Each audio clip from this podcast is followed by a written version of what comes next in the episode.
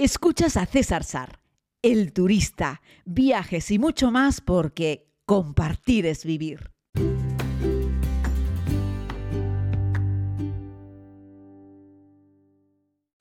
Muy buenos días a todas y a todos, querida comunidad. Les hago este podcast desde Guadalajara. Y bueno, quería hablarles un poquitito, aunque saben que soy abstemio, sobre las famosas bebidas que podemos encontrar en este bonito país del continente americano. ¿no? Por supuesto, el tequila es el más famoso de ellos. Hemos tenido la oportunidad de probarlo en un par de ocasiones, la verdad. Eh, una de ellas en la cantina de José Alfredo, en Dolores Hidalgo.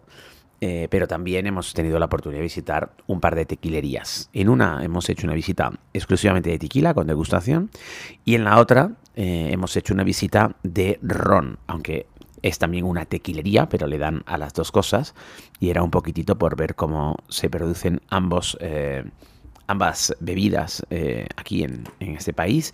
Ambas tienen mucho éxito. Bueno, el ron no solo en México, evidentemente, sino en otros muchos países del entorno. Eh, pero eh, también le dan mucho al ron aquí en, México. Y el tequila, propiamente dicho, que evidentemente es de este lugar, ¿no? Hemos visitado una tequilería muy famosa en la ciudad de Tequila, directamente en, en, Jalisco, ¿no? Y bueno, José Cuervo es, una de las más famosas, importantes eh, tequilerías de este país. Eh, por cierto, la familia eh, Cuervo llega, bueno, llega a México procedente de Asturias, de la España continental, y fundan aquí esta empresa en el año 1795 en la propia ciudad de Tequila, ¿no? En Jalisco, ¿no? Así es que, bueno, ahí tiene un montón de historia, ¿no? Y bueno, se hace siempre con agave, con agave azul, eh, y hacen un producto muy refinado, muy exquisito. Eh, el, si no me equivoco, el José Cuervo Especial es la bebida que más... Eh, que más venden, ¿no? la verdad es que lo tienen muy bien montado, una casona antigua en el centro del pueblo, muy bien pintado, muy mexicano todo, los empleados son encantadores y vas haciendo un recorrido por la historia de esta tequilería en, esta, en este lugar eh, y pues te terminas en una sala en la cual hacen una degustación ¿no? y maridan el tequila con cosas, ¿no? pues con, con, con chocolate, con almendras, con con eh, chocolate blanco, eh, chocolate negro, decía, con almendras, ¿con qué más maridan eh, César? y bueno, pues vas haciendo una cata, lo que pasa, claro, yo como poquito de esto, o sea, tomo poquito porque es que si no me emborracho. De hecho, en el maridaje que hicimos con ron, ahí yo creo que me tomé tres, tres sorbitos y acabé mal. Entonces dije, mire, yo en la tequilería ya voy a, no probarlo prácticamente porque es que no tengo resistencia al alcohol. Pero sin duda... la verdad es que es muy interesante. ¿no? Tienen que estar en una denominación de origen en la cual forman parte 18 ciudades. Yo siempre había dicho que el tequila solamente podía ser tequila si era del estado de Guanajuato, pero eso por lo visto no es así, pero es como me lo contaron en su día. Hay otras ciudades que no están en el estado de Guanajuato y que pueden tener denominación de origen de tequila, pero siempre tiene que hacer con siempre tiene que hacerse con agave azul, ¿no?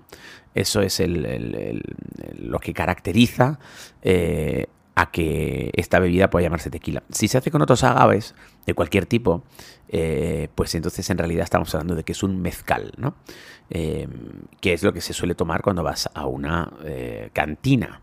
En la cantina la mayoría de la gente, bueno, la mayoría, en la cantina se bebe tequila, pero se bebe mezcal. Pero es que se suele beber más mezcal que tequila porque es más barato más económico. Y ya saben, esas personas que se meten ahí en una cantina a las 11, 10 de la mañana, pues muchos de ellos no tienen un gran poder adquisitivo y lo que quieren es beber mucho y pagar poco. Y para beber mucho y pagar poco hay que beber mezcal. El tequila es algo ya más, más caro y evidentemente, aunque hay tequilas y tequilas, por supuesto, y se nota mucho la diferencia cuando tomas uno u otro, percibes el aroma y eso que aunque no sepas, eres capaz de identificar que algo es un producto más refinado y el otro es un producto más vasto, más tosco, ¿no? Y bueno, este es un mundo, ¿eh? si te gusta el tequila, y aunque no te guste también, o sea, si te gusta tomar un traguito de vez en cuando, venirte aquí a México y pasearte, por ejemplo, por esta tequilería de, José Cuervo en el propio municipio de Tequila, la verdad es que era muy curioso porque hay otras muchas tequilerías, ¿no? Pero venir a Tequila, Tequila, ¿no? En Jalisco, es, es, muy curioso, ¿no? Y bueno, pues luego dimos un pasito por Guadalajara, etcétera, ¿no? Y la otra visita que hicimos es la famosa tequilería Corralejo, que la filmé en la segunda temporada de la serie, fue muy interesante, eh, pero que en esta ocasión hemos ido para hablar un poco y conocer un poco el tema del ron. Que hice una historia de ron en República Dominicana muy interesante en la segunda temporada, pero como les estaba contando al principio de este podcast, en en, en México también se le da muchísimo al ron. ¿no? La, el ron eh, tiene una historia más muy, muy particular, no este ron de Corralejo, sino todos los rones, la historia del ron. ¿no? Y es que allá por el año 1700 los barcos españoles que llegaban al, nuevo, mm, al nuevo continente, ¿no? América, estaban cargados de productos que venían de España, ¿no? Las, y las bodegas estaban repletas de barricas que tenían vino, vino de uva, evidentemente, ¿no? El cual se descargaba en este nuevo territorio, en América, en la Nueva España, pero como no querían que todas esas barricas regresasen a España vacías, pues eh, las llenaban de ron chinguirito, es como se conocía, que no es más que un aguardiente de caña y que bueno, es un producto elaborado en México, pero también en otros sitios, ¿no? porque aquí eh, ya se producía algo parecido, ¿no? Es como una guardia de caña, pero a lo bruto, por decirlo de alguna forma, ¿no?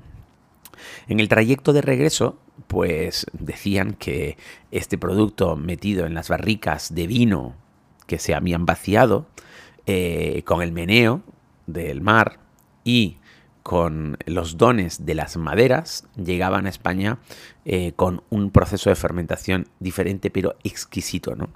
Y que empezó a tener mucho éxito en, España. El ron, que venía del continente americano eh, y que bueno empezaba a amenazar incluso la producción de otro tipo de bebidas alcohólicas en, en España, ¿no? Y se vio o sea, tuvo mucho éxito, pero por parte de los productores, por ejemplo, de vino, vieron con malos ojos que el ron empieza a tener éxito, ¿no? Hasta que, hasta que uno de los reyes de España llegó a prohibir la producción de esta bebida, que también se la conocía como habanero, porque el último puerto eh, que tocaban los españoles de regreso a Europa, saliesen de donde saliesen, es decir, los españoles salen de distintos puntos del continente americano y siempre tocaban La Habana y de La Habana ya iban directamente a España, ¿no? Que recuerdo que pasaban por Canarias. Entonces, a la vuelta, pues volvían cargados de aguardiente de caña que en esas barricas con esos restos de vino más el tiempo de navegación fermentaba y hacía que llegase algo muy parecido a lo que hoy conocemos como el ron. ¿no? Y bueno, durante un tiempo ya les digo que estuvo, que estuvo prohibido, aunque luego ya evidentemente se, de ahí empezaron a hacer una bebida y siguieron adelante, etcétera. ¿no? De hecho, la, la mayoría de las primeras eh, empresas de ron y también de tequila que se han hecho en el continente americano eh, fueron propiedad de, los españoles, que eran quienes tenían capacidad para, financiarlo ¿no? y, para, y para desarrollarlo. ¿no? Así es que bueno, me pareció una historia, una historia interesante. Y los de Tequila Corralejo también es una visita que merece la pena, sin lugar a dudas, ¿vale? Ya sea por el ron o ya sea por el tequila. Tienen como dos localizaciones y puedes visitar una y otra y puedes ver las barricas y ahí tienes el ron directamente. Yo tampoco bebo alcohol, pero ya les digo, me tomé no tres vasitos, tres sorbos de un vasito y acabé perjudicado, pero muy perjudicado, se me refiero, riéndome, acabé subiéndome una mesa, bailando, en fin, esto ha sido una locura. Espero que nunca publiquemos esos vídeos, la verdad, porque eh, la verdad es que eso ha sido, bueno, divertido, pero no me quiero ver yo subido en una mesa bailando. Pero dice que los borrachos pueden ser borrachos tristes, borrachos agresivos o borrachos felices. Yo soy un borracho feliz. ¿eh? Entiéndanme, tres sorbitos de ron en medio vasito, o sea, medio chupito, medio vasito, bueno, pues yo de ese medio di tres sorbos. Pero como no tengo tolerancia al alcohol, porque no bebo ni siquiera cerveza, pues en cuanto bebo algo que tiene un poco más de graduación, pues me afecta y me puse muy contentito. Bueno, la alegría me duró un par de horas y ya está, no, no, no tuvo mucha mayor trascendencia, ¿no? La respuesta a lo que quiero transmitirles con este podcast es que merece mucho la pena si vienes a México visitar una de las tequilerías que te pueden hacer un proceso. Si vas por la carretera, también puedes pedir que te paren en alguno de los muchos campos de ágave que puedes encontrar.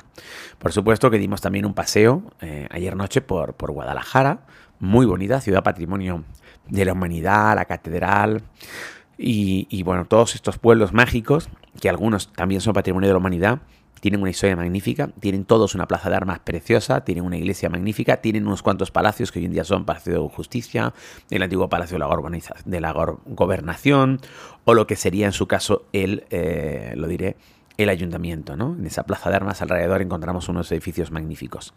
Decir que hoy es día 1 de noviembre, que ayer no entregué el podcast y que hoy, 1 de noviembre, yo sé que habéis hecho vosotros muchos Halloweens de, de, lunes al martes, la noche del 31 al 1. Aquí es una noche normal. Aquí, hoy, día 1, es el día eh, de los difuntos, que está dedicado a los difuntos chicos, a los niños, el día 1, y el día 2 y el día 3 a los difuntos mayores. Así es que aquí la gran festividad de la Noche de los Muertos se vive esta noche, del 1 al 2, que es cuando confluye el Día de los Niños con el Día de los Adultos, en esta gran noche de los muertos, que es la noche del 1 al 2. Así es que hoy nos vamos a acostar bastante tarde, porque vamos a estar de fiesta hasta bien pasada la medianoche. Pero esa será una historia que les cuente mañana. Muchas gracias por escuchar.